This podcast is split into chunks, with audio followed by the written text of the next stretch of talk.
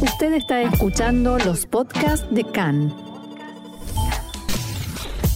CAN, Radio Nacional de Israel. El presidente de Israel, Itzhak Herzog, y su esposa Mijal partieron rumbo a Alemania en lo que será su primera visita oficial a ese país y participarán mañana en el acto de conmemoración de los, de, los 50 años de la masacre de los 11 deportistas israelíes en los Juegos Olímpicos de Múnich 1972, perpetrada por la organización terrorista palestina Septiembre Negro.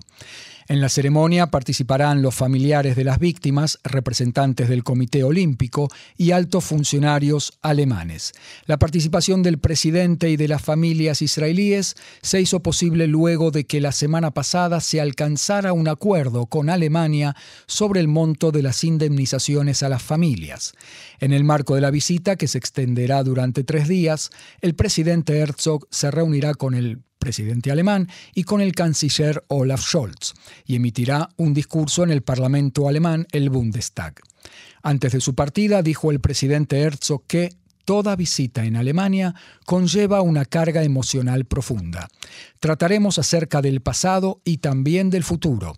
Visitaré el campo de exterminio de Bergen-Belsen, que fue liberado por mi padre junto con los soldados del ejército británico el 15 de abril de 1945, palabras del presidente Herzog.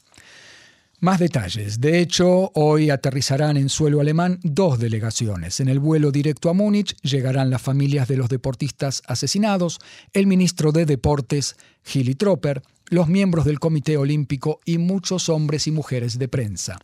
En el vuelo a Berlín llegarán el presidente Herzog y su esposa Mijal, los miembros de su equipo y también mucha prensa. Todos ellos se encontrarán mañana en la ceremonia de recordación de los 50 años de la masacre, un acto cuya realización hasta hace una semana estaba en tela de juicio, debido al desacuerdo entre el gobierno alemán y los familiares de las víctimas en torno al monto de las indemnizaciones por la negligencia de las Fuerzas Armadas alemanas en el tratamiento de la crisis, cuyo intento eh, fallido de rescate de los secuestrados llevó al asesinato de los deportistas israelíes. El presidente Herzog tuvo un rol central en los esfuerzos por alcanzar un acuerdo, pero sin duda se trató de un enorme logro de dos viudas de los deportistas, Ilana Romano y Anke Spitzer, que hace ya semanas anunciaron que las familias boicotearían el acto en tanto y en cuanto la oferta de indemnizaciones económicas por parte del gobierno alemán continuara siendo humillante, según la definieron. Las familias hicieron cancelar el vuelo y también el presidente Herzog tuvo que comunicar a los alemanes que en esas circunstancias no, no podría participar en el acto que, eh, en el que los alemanes habían trabajado durante los últimos dos años en los preparativos y que por lo tanto estaban y están muy interesados en la participación de las familias de las víctimas, como se suele decir, les cayó la ficha de que debían mejorar la oferta. La suma ofrecida entonces aumentó en cinco veces, de 5 millones y medio de euros a repartir entre 23 núcleos familiares a 28 millones de euros. Obviamente no se trata solamente del dinero, sino el reconocimiento alemán de la negligencia en torno a la masacre, el encubrimiento y las mentiras, también la apertura de los archivos para un grupo conjunto de historiadores alemanes e israelíes. El atentado en Múnich es otra cicatriz, y no la más dolorosa por cierto, en las relaciones entre ambos pueblos, el judío y el alemán. Por eso es muy significativo que justo este fin de semana se haya dado a conocer una interesante investigación que mide la temperatura de las relaciones entre israelíes y alemanes, que de hecho se renueva cada 5 a 7 años, una encuesta de la que participaron 1.200 personas en Alemania y otras tantas en Israel. Del sondeo surge que los israelíes tenemos un mejor concepto de los alemanes que los alemanes de los israelíes. El 46% de los alemanes tiene un concepto bueno o muy bueno sobre Israel, mientras que el 34% tiene un concepto malo o pésimo sobre Israel. En cambio, entre los israelíes, el 63% eh, de los israelíes tienen una visión muy positiva de Alemania, solamente un 19% de los israelíes tiene un concepto negativo o muy negativo sobre ese país debido a la historia conocida. Así lo explica Stefan Woffel, uno de los autores de la investigación del Fondo Bertelsmann. ישראלים יודעים טוב מאוד להבדיל בין גרמניה של העבר, שהם רואים בתמונות של שחור ולבן, וגרמניה של היום, של תמונות בצבע. Los israelíes saben diferenciar muy bien entre la Alemania del pasado, esa que vemos en películas y fotos en blanco y negro, y la Alemania de hoy, una Alemania en colores el fútbol, los automóviles, Berlín, los alemanes en su mayoría ven a Israel a través del prisma del conflicto, en los medios de comunicación, la guerra, el conflicto, las crisis, entonces la visión es mucho más crítica.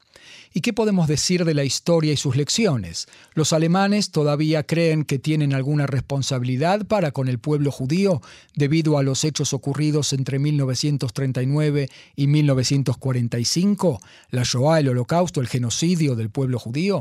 ¿Y qué piensan los israelíes al respecto? También aquí las posturas son totalmente dispares. El 58% de los israelíes creen que esa es la situación. Los alemanes deben asumir la responsabilidad, mientras que solo el 35% de los alemanes lo cree así. Siguiente pregunta. ¿Alemania tiene alguna responsabilidad para con el Estado de Israel debido a la Shoah, al Holocausto? Solo el 27% de los alemanes cree que sí, que Alemania tiene una responsabilidad histórica especial en comparación con el 57% de los israelíes que lo sienten así.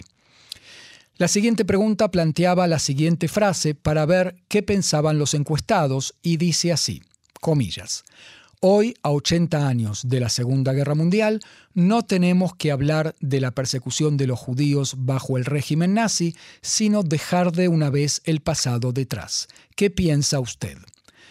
Así era la pregunta. Pues bien, cerca de la mitad de los alemanes, un 49%, creen que se debe dejar el pasado atrás, mientras que un tercio cree que no, y no está de acuerdo con la frase.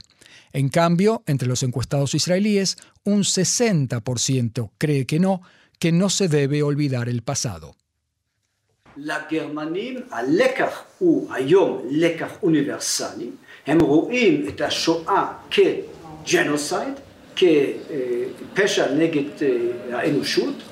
Para los alemanes, la lección de la Shoah hoy es una lección universal. Ven a la Shoah como un genocidio, como un crimen de lesa humanidad, mientras que para los israelíes la Shoah es algo muy específico judío. Durante 16 años de su mandato, la entonces canciller Angela Merkel predicó que Alemania tiene y debe tener responsabilidad por el pueblo judío y el Estado de Israel como correlato de las lecciones que nos deja el Holocausto. Y esa es, de hecho, una de las piedras fundamentales de Alemania hoy. Pero, ¿la responsabilidad de la era Merkel continuará? Kahn preguntó a la persona que trabajó con ella durante 11 años, el embajador de Alemania en Israel, Stefan Seibert. When you say and when this poll shows that uh, the perception of. Cuando usted dice y cuando el sondeo muestra que la percepción de Alemania en Israel es mejor de, sobre Israel es mejor que la percepción de eh, Israel en Alemania, me duele. Es decir, nadie carga con la culpa, pero ser alemán hoy implica asumir una responsabilidad por lo que ha ocurrido en su país y por lo que su país hizo a otros pueblos y otros países. Entonces sí, ser alemán implica cargar con una responsabilidad. Los líderes alemanes sin duda tienen un problema cómo se atrae a la generación joven a asumir la responsabilidad por los actos de sus bisabuelos. Y una pregunta quizás más preocupante aún, ¿en qué medida todavía sienten esos líderes que la generación joven debe asumirla?